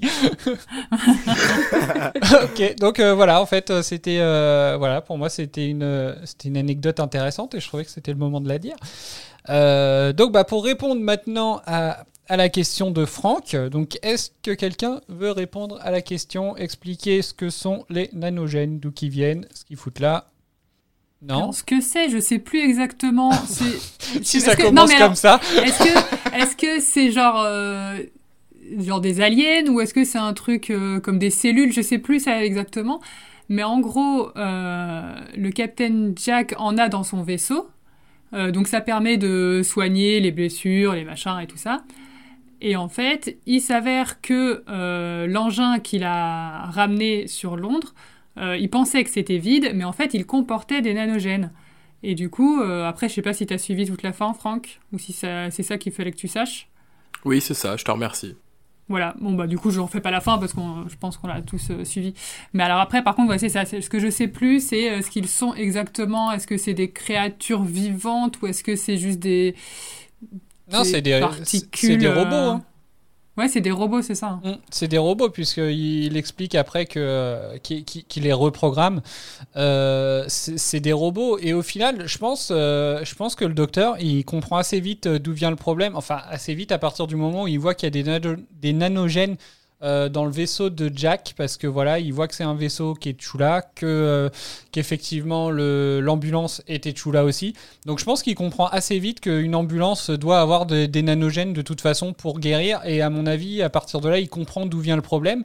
Et c'est pour ça qu'il veut aller sur place. Après, euh, il avait effectivement peut-être besoin du, du patient zéro pour essayer de comprendre de- et de voir, euh, de voir pourquoi ça a été euh, fait comme ça finalement euh, de cette façon-là, quoi.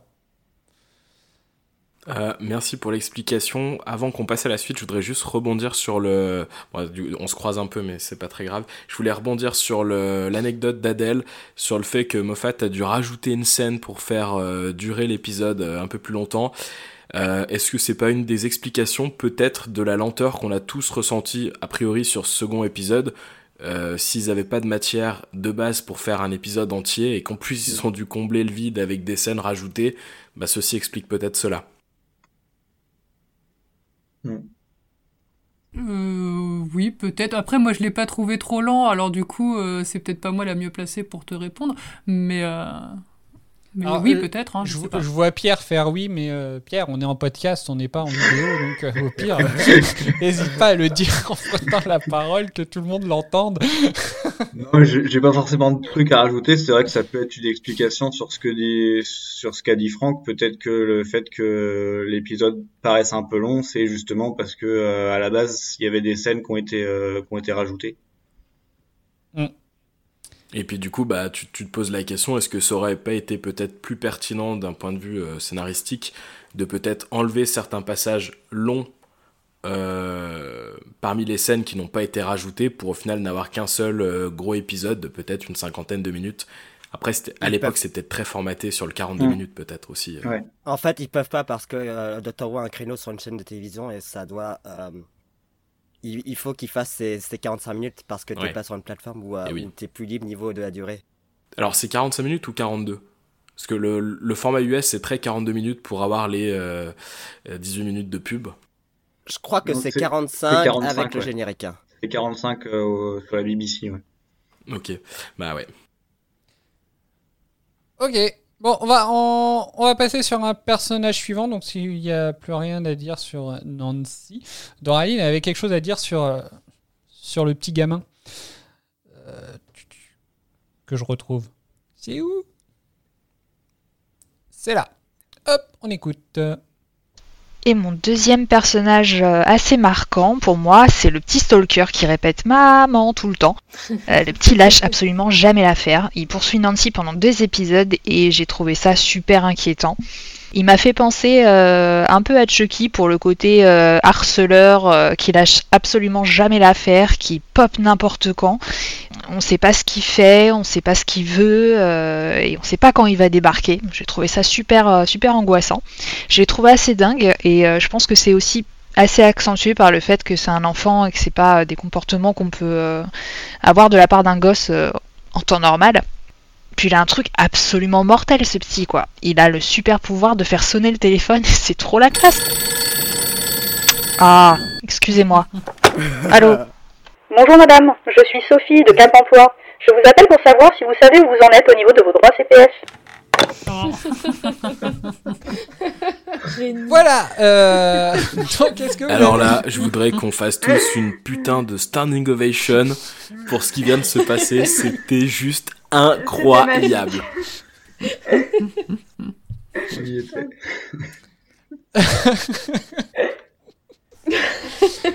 voilà.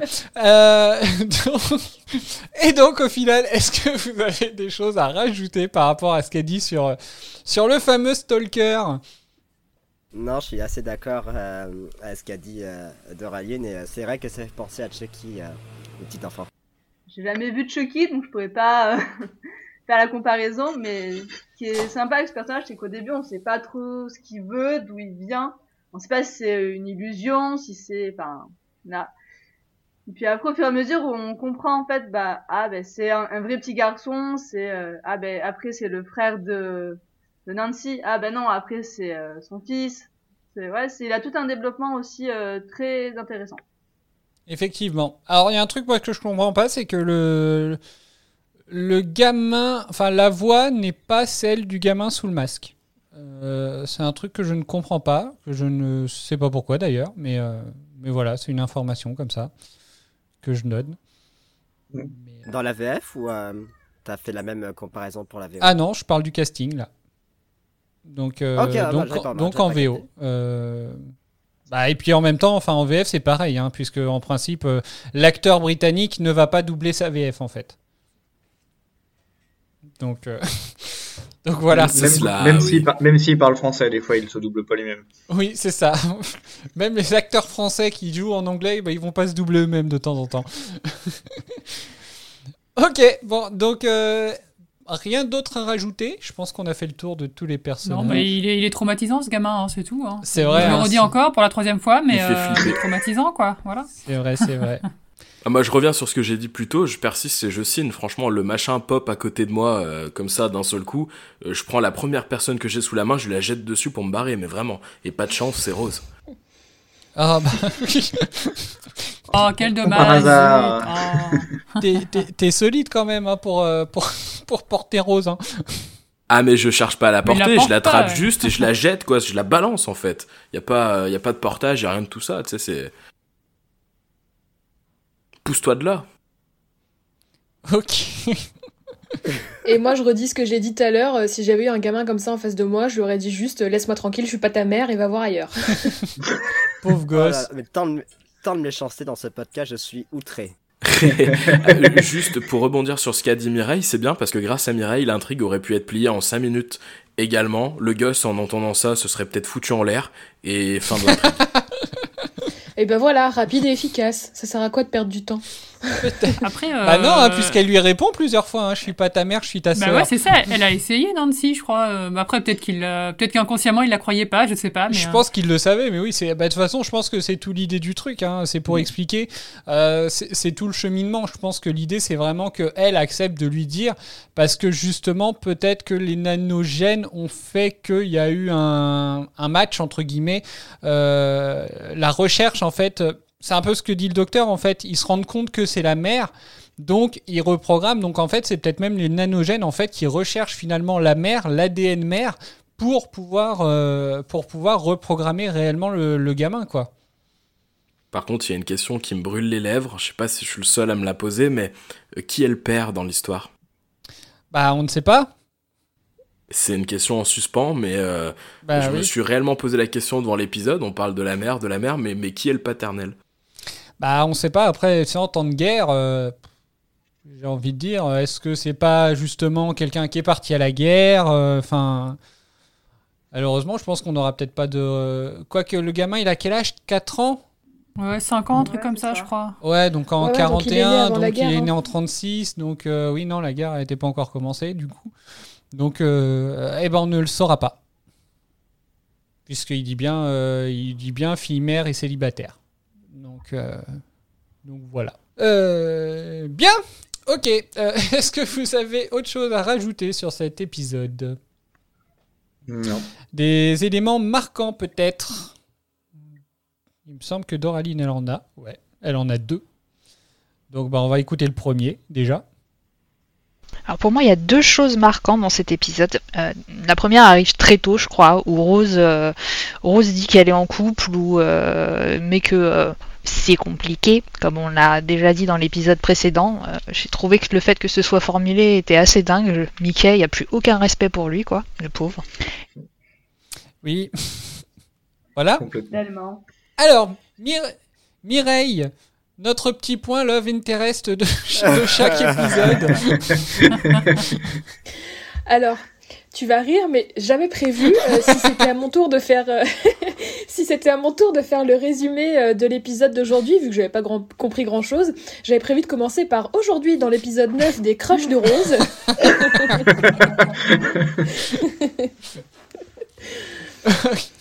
Non, ouais, j'ai, euh, comme d'hab, hein, je, un épisode égale un love interest. ça, ça, ça me perd un petit peu à chaque fois, mais je crois que je me suis fait une raison. Je me suis dit, bon, et ben écoute, euh, Rose, elle papillonne, et puis voilà, elle est jeune, elle profite, elle a raison, euh, grand bien lui fasse. Elle butine. Exactement. Non, mais Candy Mickey qui l'attend depuis un petit moment et qui ne sait pas ce qui se passe euh, dans le Tardis. Par contre, oui, euh, Miskin Mickey. Hein. Ah bah ça. Pauvre Mickey, effectivement. Après, au moins, au moins, on comprend parce que jusque-là, on se posait la question, genre, mais euh, pourquoi euh, Mickey, il est complètement zappé et tout. Au moins là, c'est juste que, en fait, euh, on comprend qu'elle assume complètement le fait qu'elle est censée Mm. être avec lui, mais qu'elle s'en fout. Ou comme dirait Franck, elle s'en bat les couilles. Ah bah oui, Elle s'en bat les couilles, elle s'en bat les couilles, elle s'en bat les couilles. Ah bah, j'ai j'ai plus la musique là. Euh, ok, donc, euh, donc voilà, donc oui, effectivement, le love interest de Rose, euh, au bout d'un moment, bah, je crois qu'il faut se faire une raison. Euh, Est-ce que vous, vous avez des scènes marquantes? J'en ai une autre de Doraline. Est-ce que je la passe tout de suite et puis on voit les vôtres après? Bah, D'ailleurs, la prochaine, c'est. Donc, est-ce que vous, voulez dire la vôtre ou pas? Euh, moi, j'en ai pas. Ok. Moi, j'en ai une, mais c'est comme tu veux. Bah, vas-y, on t'écoute. Euh, ben moi la scène euh, la scène marquante je crois que c'est dans le deuxième épisode Euh, c'est une scène que j'ai vraiment beaucoup aimée c'est quand Nancy elle est dans la hum, avec enfin elle est entre guillemets capturée par les soldats et qu'elle supplie le soldat parce qu'elle le sait euh, entre guillemets infecté. Cette scène là je l'ai trouvée très très bien faite très bien jouée. J'ai jusqu'au bout je je- j'avais l'espoir que le soldat du coup la libérerait. Et finalement il l'a pas fait mais j'ai trouvé vraiment très convaincante cette scène. Ok. C'est vrai qu'elle est, elle courte mais sympa, effectivement. Ouais, et même le passage juste après, du coup, où euh, tu la vois qu'en fait, elle arrive à s'en sortir en lui chantant une berceuse. Et je me dis, mais en fait, on sait pas en plus quel laps de temps il s'est passé. Hein. Ça se trouve, elle chante une berceuse depuis 5 heures. Euh, on ne le sait Mm. pas. Et j'ai trouvé ça, je trouvais ça chouette. Enfin, tu la vois, elle est complètement euh, terrorisée, mais elle arrive quand même à, à garder à peu près son sang-froid pour, pour chanter et, être, et avoir la vie sauve jusqu'à ce qu'on vienne la chercher, quoi. Ouais, Il y a toute une peur qui navigue autour de cette scène et moi, je me suis dit, euh, je vais pas être à sa place. Oh non. Eden, un élément Euh, marquant moi, il y en a deux. Il y a la première scène dont on a déjà un peu parlé tout à l'heure où euh, bah, les nanos, je sais plus déjà quoi, ils rendent, euh, ils ressuscitent entre guillemets Jamie. Et Les nanos, je sais plus déjà quoi, oui. oui, moi j'ai- j'invente des Ok. noms, cherche pas. Faut pas, faut pas chercher à comprendre. Tu commences à connaître euh, ma mémoire de poisson rouge. Et donc, les- les- la deuxième Euh, bah, c'est toujours comme euh, très souvent la fin de l'épisode où euh, bah, Jack rejoint euh, l'équipe de Rose et du docteur ou comme un peu j'avais eu avec euh... j'ai déjà oublié son nom on l'a dit il y a, pas loin de avec A- Alan Adam. où bah, pareil la curiosité c'est savoir euh, que va devenir ce personnage qui m'a bien fait rire ok. Franck Il nous a quittés. Ah non. T'as- tu as un élément marquant sur l'épisode? Euh, en fait, oui, je te répondais, mais sans avoir activé le micro. Ça, Ah, merde. ça marche moins bien. Euh, je te disais, oui, j'en ai une, mais j'en ai déjà parlé plus tôt, donc euh, pas d'intérêt d'y revenir dessus. euh. Ok, donc bah, je suppose que ça va être exactement la même que Doraline. On va. Je vais la passer quand même. Euh, donc on écoute Doraline. Et la scène, euh, la deuxième scène marquante pour moi, elle est proche de la fin du premier épisode, quand le docteur est avec le docteur Constantine et qu'ils discutent tous les deux et qu'il il y a ce plan sur le docteur Constantine avec le masque qui lui sort de la bouche et qui finit par lui prendre tout le visage. J'ai trouvé ça super bien fait déjà. Et angoissant à mort, Euh, j'ai trouvé ça super sombre. Euh, Je vous l'ai dit, je suis habituée aux films d'horreur et je sais pas pourquoi cet effet-là, ça m'a beaucoup dérangé. Alors, est-ce que c'est le fait que ça sorte par la bouche? Je sais pas que ça finisse par englober tout le visage. Est-ce que ça m'a rappelé un peu Alien avec les trucs qui collent au visage? J'en sais rien, mais j'ai j'ai absolument détesté. Mais ça m'a. Enfin voilà, ça. Comme j'aime avoir peur, bah ça m'a aussi un peu fasciné. Quoi.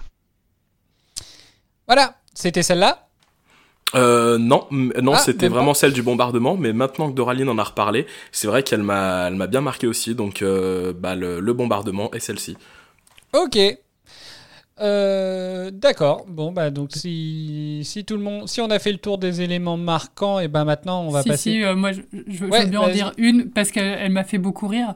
Euh, donc sur un ton beaucoup plus léger que ce qu'on a dit euh, jusque-là. Le passage où euh, Nancy se moque du nez et des oreilles du docteur, euh, j'ai beaucoup aimé. C'est vrai que ce passage, que est très marrant. Je trouve que du coup, il y a quand même beaucoup d'autodérision euh, autour du docteur, parce que c'est quand même pas la première fois qu'on se moque un peu de son physique, je trouve. Et mais c'est super drôle quoi. Enfin, Ah bah euh, même puis, lui, euh, même lui dès le premier épisode avec Rose. en Oui, c'est ça. Euh, ouais, ouais.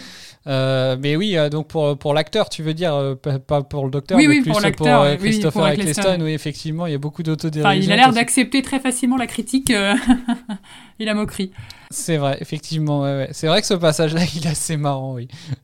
Mais du coup, je vais rebondir sur ce qu'a dit euh, sur ce qu'a dit Adèle, c'est que j'avais pas forcément euh, de moments marquants, mais j'ai beaucoup aimé dans l'épisode qu'il y ait des moments un peu plus euh, drôles entre guillemets, parce que comme l'épisode était assez pesant, trouvais que ça apportait et ça permettait de bah, de passer l'heure et demie sans trop euh, sans trop pleurer quoi. Bah, surtout de la part de Nancy, qui est quand même un personnage. Enfin, voilà, elle, elle le vit euh, tous les jours, la Seconde Guerre mondiale, et qu'elle Ouais. arrive quand même à avoir cette, euh, cet humour-là. J'ai trouvé ça, j'ai trouvé ça bien que ça vienne de sa part à elle. Oui, elle arrivait à avoir un peu de recul sur sur ce qui se passait quoi. Ouais. Bon bah ouais ouais c'est oui c'est vrai que niveau passage plus léger bah les passages avec Jack euh, déjà euh, enfin les premières scènes de Jack euh, déjà elles étaient euh, on va dire un peu plus légères Euh, cette scène là effectivement où elle se moque de son nez et de ses oreilles euh, ouais c'était assez euh, c'était assez sympa ça permettait de décompresser peut-être un petit peu Ok, donc bah on va passer aux anecdotes. Euh, vu Là, côté nazi, de la force. Non mais on n'arrête pas de se foutre de, on n'arrête pas de se foutre de ma gueule en fait, de ma façon de dire anecdote. Donc donc voilà, donc maintenant euh, même dans leur, euh, même quand ils écrivent entre eux, ils appellent ça les anecdoteux, les euh, les initiés, c'est des salauds. Super, tout de suite les grands mots. Pardon. Donc, bah, on va écouter euh, la... On va commencer par l'anecdote de, de Doraline. Et puis après, bah, on en aura enfin fini. Parce que dis donc, qu'est-ce qu'elle a été bavarde sur cet épisode-là pour le coup. on l'écoute. Et Il y avait deux épisodes en même temps. oui, effectivement. Donc, on écoute. J'ai une petite anecdote pour vous. Donc, le saviez-vous, cet épisode en deux parties a été lauréat d'un prix Hugo en 2006. Mais Doraline, qu'est-ce que les prix Hugo, me diriez-vous? Et bah du coup, c'est un prix qui est offert chaque année aux meilleures œuvres ou accomplissements de la science-fiction ou de la fantasy de l'année précédente. Ça a été créé en 1953 et les lauréats sont élus par un collège de fans membres euh, de l'organisation la World Science Fiction Society. Et du coup, ils reçoivent un très beau trophée en forme de fusée lors d'une cérémonie, euh, la WorldCon, qui se déroule annuellement. Et il faut savoir que le prix Hugo est considéré comme l'une des récompenses les plus prestigieuses pour la science-fiction et la fantasy. Donc, euh, bravo Doctor Who quand même, quoi. Eh, on n'a pas regardé un épisode pourri. Hein. Ha ha ha ha ha, quelle bonne nouvelle.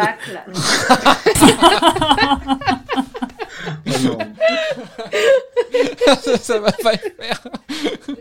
Mais bon, vous voyez, hein, comme quoi, comme quoi c'est vrai, hein, elle a dit anecdoteux. hein. Bon. Je pense qu'on va avoir des problèmes après cet épisode. Bon, ensuite. Donc, est-ce que vous avez euh, des choses à redire, euh, enfin des, des choses sur lesquelles vous voulez rebondir sur cette anecdote-là? Euh, bah ouais, bah pour compléter, euh, moi j'ai regardé un petit peu. euh, alors bon, il y a eu énormément de prix différents, donc c'était un peu difficile de tout trier. Mais j'ai regardé un peu les les différentes séries, films, livres, etc. qu'on connaît et qu'on pu avoir ce prix-là. Et donc quand même, Doctor Who se place parmi parmi des séries et autres. Objets culturels. euh, Et il y a entre autres aussi la quatrième dimension, par exemple, qui a gagné euh, trois années, années de suite. Euh, il y a l'auteur Isa- Isaac Asimov. Il y a aussi euh, le livre Dune de Frank Herbert, mais aussi 2001 l'Odyssée de l'espace, Star Wars, Alien, également Harry Potter et la Coupe de Feu, et également Oh. Wally. Donc bah voilà, c'est c'est que des grands quoi qui gagnent les prix.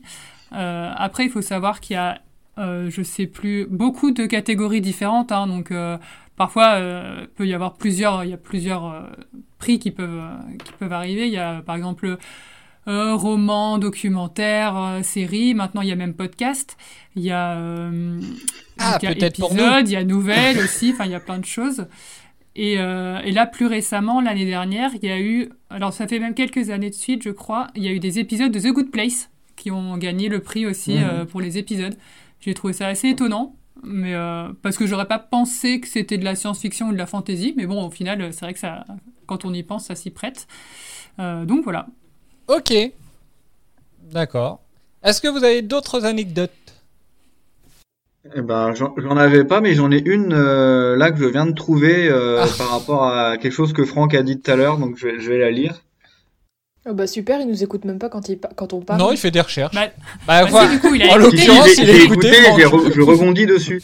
Et en fait, c'est la scène du, du coup où le docteur Constantine euh, se change euh, pour avoir une euh, forme de masque à gaz sur le visage. À la base, on devait entendre un bruit de craquement d'os, mais il a été retiré parce qu'il était trop effrayant. Donc déjà, l'épisode était assez effrayant, il n'y avait pas besoin d'en rajouter. Et apparemment, c'est visible du coup sur ceux qui ont le DVD de la saison 1, eh ben, on peut entendre le bruit. Ah, je suis dégoûté de pas l'avoir entendu là. Bah, après, enfin, ouais, alors à ce moment-là, ils ont pas la version DVD chez Amazon? Je sais pas. Euh, je sais pas, ça m'a on pas l'entend pas marqué. sur Amazon, du coup, c'est ça? On l'entend pas sur Amazon? Bah, apparemment, on l'entend sur la version DVD. Faudrait que je regarde. Sur la version DVD. DVD. Ouais. Tu veux que je regarde Ouais, tu fait là tu sur nous diras, Cédric. T'as les DVD euh, Non, Cédric? bah, oui, mais je les ai, mais je j'ai pas le temps. Après, quelle version des DVD Parce que t'as peut-être. C'est comme Star Wars. oui, moi j'ai ouais, versions, moi j'ai euh. l'édition France 4, donc à mon avis, ils ont dû le, le virer. Mm. ok, euh, donc bah, au niveau des anecdotes, c'est bon pour vous? Bah après, moi, j'avais juste deux petites choses. hein. Euh, par exemple, le fait que euh, Steven Moffat, qui est donc le, le scénariste de ces deux épisodes, euh, c'est aussi lui qui a scénarisé Les Aventures de Tintin, Le Secret de la Licorne. Donc pas du tout le même registre, mais j'ai trouvé ça euh, Le film? euh, intéressant. Oui, le film, euh, le Oui. film avec les. Alors c'est pas le seul. Ouais. hein, je crois qu'ils sont plusieurs scénaristes sur le coup, mais euh, mais il fait partie des scénaristes. Ok, Ok. D'accord. Un film de Spielberg pour ajouter euh, un complément d'info. voilà, c'est ça. Merci Maël. ok, et euh, t'en avais une autre, non? Euh, oui, je peux vous parler un petit peu de la carrière euh, foisonnante de John Barrowman, qui est également un très très bon chanteur, puisqu'il a sorti euh, plusieurs albums euh, de musique et, euh, et il fait aussi des comédies musicales. C'est à voir, je vous le conseille. Et euh, est-ce qu'il a fait un duo avec euh, Billy Piper? Ah, ce serait bien, mais je ne sais pas. Ça, c'est l'acteur qui joue Jack, c'est ça? Ouais, Moi, j'ai tout à fait l'acteur qui joue Jack, ouais. Que j'ai vu euh, dans Desperate Housewives. C'est là que je l'ai reco- je l'ai reconnu tout de suite. Ah, mais il a joué dans. Ouais, bah, Dans- je suis désolé, je mais moi, quand je l'ai vu dans Desperate Housewives, je me suis dit, ah, mais il a joué dans Doctor Who, hein. tu vois, comme quoi on n'a pas les mêmes références. Dans Desperate Housewives Chacun sa chronologie, hein. De quoi? Mais voilà, moi c'est dans, dans Arrow que aussi. je l'ai connu. Oui, et dans Arrow. Tu disais, Franck? Et il joue qui dans Desperate Housewives Il joue le, le mari, euh, enfin, le, l'ex-mari de. Comment qu'elle s'appelle? Angie. Angie. Angie, c'est dans la saison 4 ou 5. euh, C'est le père de Danny d'ailleurs, non? Oui, c'est le père de Danny dans la saison 5. euh, donc, euh, le... c'est, c'est le gars que, que Angie essaye de fuir, en fait, euh, dans, les, dans la saison Désolé 5. pour les spoils. Voilà. Oh, je m'en rappelle pas du tout. Et ben voilà. J'ai Tu même pas regardé. Enfin, moi, j'ai plus d'anecdotes après ça. mais, euh, Enfin, si, j'avais recherché un peu ce que c'était le Blitz parce que euh, je suis complètement nulle en histoire et j'aime pas ça. Donc, du coup, je veux quand même essayer de me renseigner un peu sur cette période. Mais, euh, mais si tout le monde connaît le Blitz, je n'en parlerai pas. Ok, non, pour John Barrowman, j'a- j'allais justement dire, j'allais justement dire qu'au final, comme quoi, il y en a pas mal de gens qui sont lancés par Doctor Who, même s'ils faisaient déjà avant de la comédie musicale, ils faisaient pas beaucoup de télé. Donc voilà. Donc le, tu, tu veux nous parler du Blitz? Bah, euh, ça dépend. Après, euh, c'est peut-être juste moi qui suis extrêmement nulle en histoire et qui connaissais pas. Mais c'est peut-être quelque chose qui est extrêmement connu. Au final, euh, je sais pas si ça vous a parlé ou pas, vous tout de suite, euh, le Blitz. Moi, pas du tout. Ah, bon, ça me rassure. Moi, je ne connais pas. Moi, moi si ça me parlait, mais Donc Bah, vas-y. du coup, euh, ouais, donc euh, concrètement, euh, le Blitz, qui est euh, le terme allemand qui signifie éclair, c'est la campagne en fait de bombardement euh, qui a eu lieu donc de- pendant la Seconde Guerre mondiale et qui a été menée par l'aviation allemande contre le Royaume-Uni euh, de septembre 1940 à mai 1941 et, euh, et c'est en fait la- l'opération la plus connue de la bataille d'Angleterre. Donc après, voilà, c'est comme on a dit, en fait, c'était des bombardements. Bah, un peu n'importe quand. euh, et c'est pas que à Londres, hein, euh, vraiment euh, pour euh, sur tout le Royaume-Uni. Et à la fin, si je me souviens bien, euh, bah, ils essayaient plutôt euh, de faire de nuit, enfin des moments où voilà, on s'y attendait peut-être euh, peut-être moins. Et euh, et c'est ça leur a pas permis de gagner la guerre comme on le sait. Voilà. Ok, bon, bah c'est très intéressant tout ça maintenant. Donc, est-ce que d'autres réactions? Non? C'est bon pour vous? Ok. Euh, votre état d'esprit pour le prochain épisode, euh, les chers néo-wouvianes Moi, pour, pour le bingo du Rotal Experience, je dirais Tenant. Mais sinon, euh, non, non, dans un bon état d'esprit, je commence à apprécier de plus en plus euh, l'épisode. J'aime de plus en plus euh, Eccleston.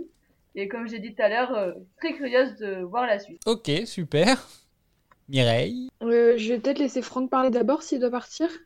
Franck Non, vas-y, je t'en prie. Mireille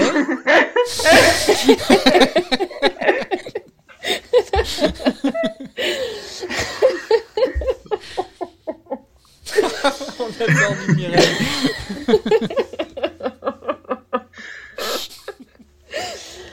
Euh... Merde. Euh...